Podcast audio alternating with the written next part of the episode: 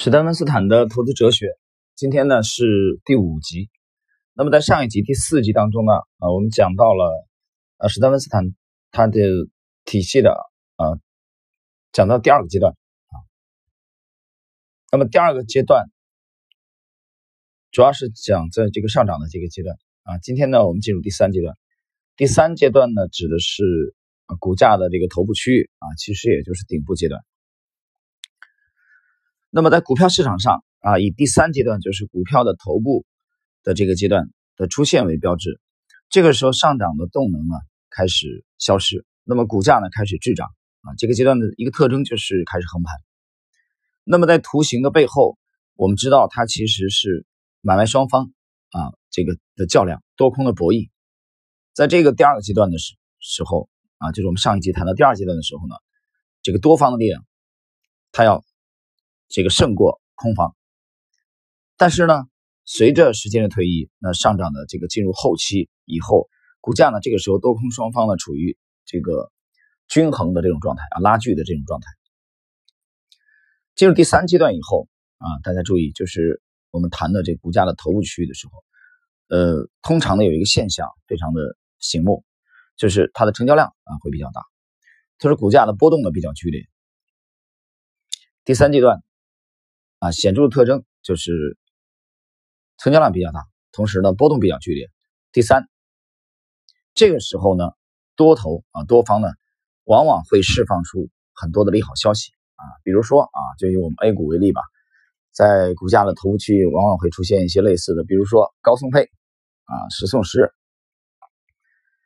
啊，比如说十送八啊派五十送八啊什么派七等等等等这样的利好消息啊，比如说。啊，这个上市公司啊，这个业绩暴增啊，比如说上市公司有重大的这个什么工程的订单等等等等，这个时候这些利好消息呢，会刺激散户的这个神经，那么散户很容易在这个阶段入场来接盘。其实这个时候往往是在底部啊获利丰厚的这些啊机构投资者，在这个阶段开始去。派发手中的筹码。好，我们具体来看一下这第三阶段在图形上有什么特征。首先，第三阶段的这个史丹文斯坦强调的第三十周均线啊，他之前强调的第三十周均线，呃，它的斜率之前呢有陡峭的上升，开始转为走平了。那么在上一个阶段的时候，就是股价即使下跌，它基本上也会在三周均线之上。但是进入第三阶段以后呢，股价呢开始围绕三十周均线呢开始上下的震荡。那么一旦第三阶段这个头部呢构筑完毕，那么职业的交易员会带着他的利润离场。所以这个时候有一个特征啊，大家记住，就是要设定一个保护性的啊止损位，止损位。那么这里边呢？温斯坦呢，在他的著作当中呢，举了一个例子。这个例子呢，是一个 ICH 公司的图形，啊，进入了这个这个第三阶段，进入第三阶段。那么进入第三阶段以后呢，这个股票的市盈率居然只有十倍啊，但是并不妨碍啊它大幅度的呃这个下跌。那之前的大幅度拉升以后呢，这个股票出现了这个非常大幅度的下跌。所以在第三阶段的时候，史丹文斯坦提醒个人投资者，你要注意控制你的情绪，因为伴随着公司的利润的增长啊，股票的这种啊分拆，很火爆的利好消息，让你非常的兴奋。其实这个时候你应该仔细的看图形，应该不带情绪啊，冷静的。我们看文斯坦这个他是怎么讲？他通过学会一以贯之的跟随市场留下的图形脚步。我停顿一下，这句话一以贯之，一以贯之强调的就是一贯性，强调的就是这个连贯，强调的就是一致。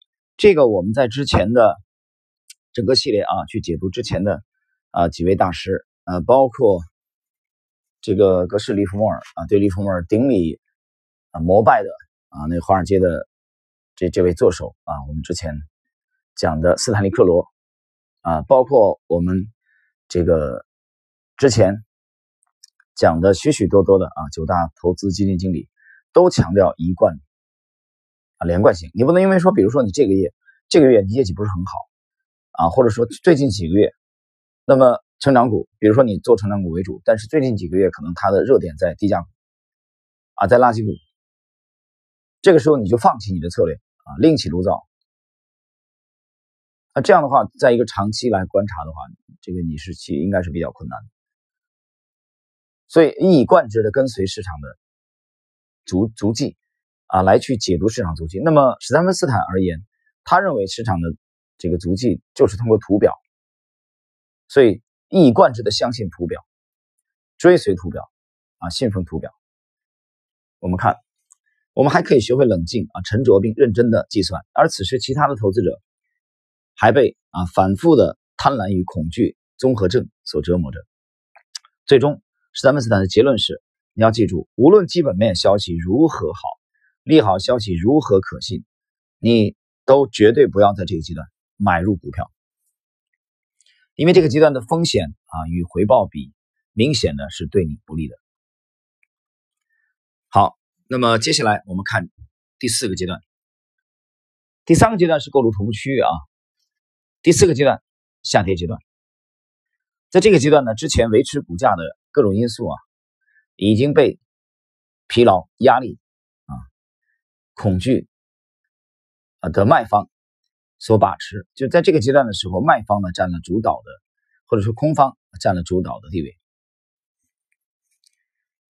那么这个这个第四个阶段的时候，大家注意，既然是之前讲第三个阶段，我们就不买入股票，停止买入啊，在股价的头部区域。那第四个阶段。第四个阶段有什么特征？温斯坦的这个忠告就是绝不要在第四个阶段买入。那么，我觉得我们可以把他的这个原则简化啊，他讲了一大段一大段的，我觉得还是比较，嗯，可能比较细致吧，但是我觉得比较啰嗦。我们简洁一点，你你你换一个思路来想，我把这个问题简单化。你既然第三个阶段都已经停止买入了，你为什么还要在第四个阶段去买呢？那有人说，我怎么知道第四个阶段啊？有没有办法让我一眼就识别第四个阶段？那么很简单，我告诉你，把第三个阶段那个区域都跌破了，那就已经是进入第四个阶段。听明白了吗？所以绝不要在第四个阶段去买任何的股票。你第三个阶段都已经明确了，把第三个阶段跌破了嘛？那你还在第四个阶段去做多啊？那不是脑子进水了吗？我们看温斯坦啊是怎么讲的。不要幻想力挽狂澜，在第四个阶段里，你硬撑的代价是很大的。这样做的人啊，有受虐的倾向，眼睁睁看着自己辛苦赚来的钱白白流走，一点都不可取，也一点都不能塑造强硬的性格。那么他这里边举了一个例子啊，一个肯尼·罗杰斯的歌曲《赌徒》，呃，我们可以借鉴一下，呃，这个这几句歌词啊，其实对。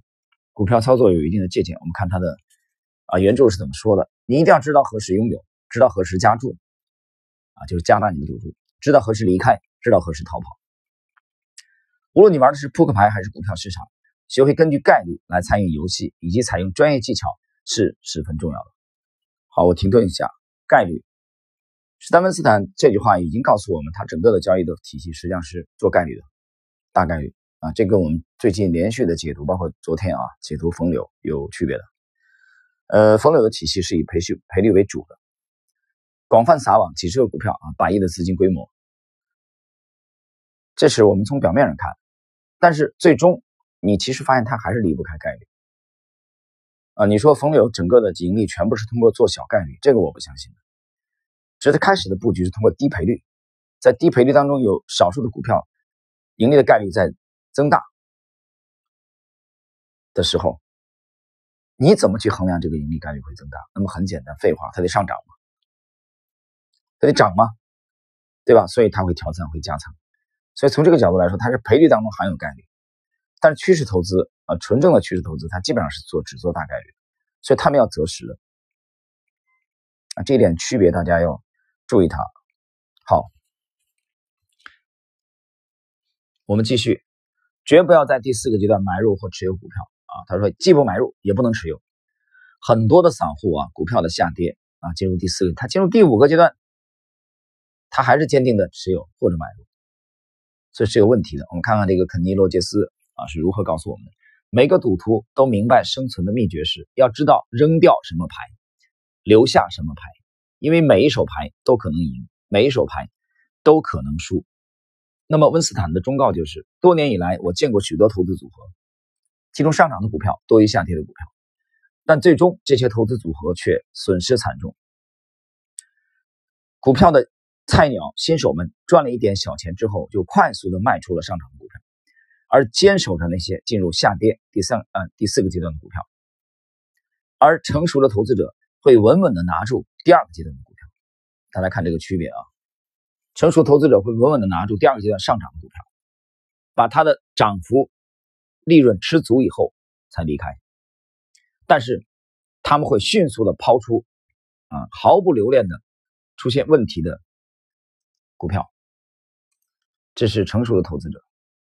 所以回想一下你自己的投资经历，有多少次你持有的股票应该在五十元卖出，而你却一直眼睁睁的看着它跌到四十七、四十五甚至四十。你的经纪人是如何握着你的手，向你信誓旦旦的保证，说这只股票还值五十块？遗憾的是，啊，它现在已经跌到了四十块，甚至跌到二十五。